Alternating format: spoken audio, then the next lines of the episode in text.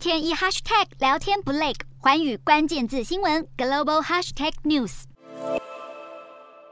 中国长江流域近期出现了严重的干旱情况，然而七月份的降雨量却又大幅减少。水利部是立即启动了一系列的抗旱措施。从农业用水到民生用水，制定了一系列的供水计划，就是要保障各区用水需求。虽然当局启动了抗旱计划，但是各地的旱灾还是相当的严峻。气象局就公布了中国高温实况的排行榜，西南地区的重庆、贵州、四川三个省份包揽了高温榜的前十名，最高温都突破了四十二点六度，其中重庆北碚更是达到了四十四度。连日的超级高温，更是让重庆全市的五十一条河流全部断流，二十四座水库也通通干涸。中国当前所面临的干旱危机，可谓是相当的严峻。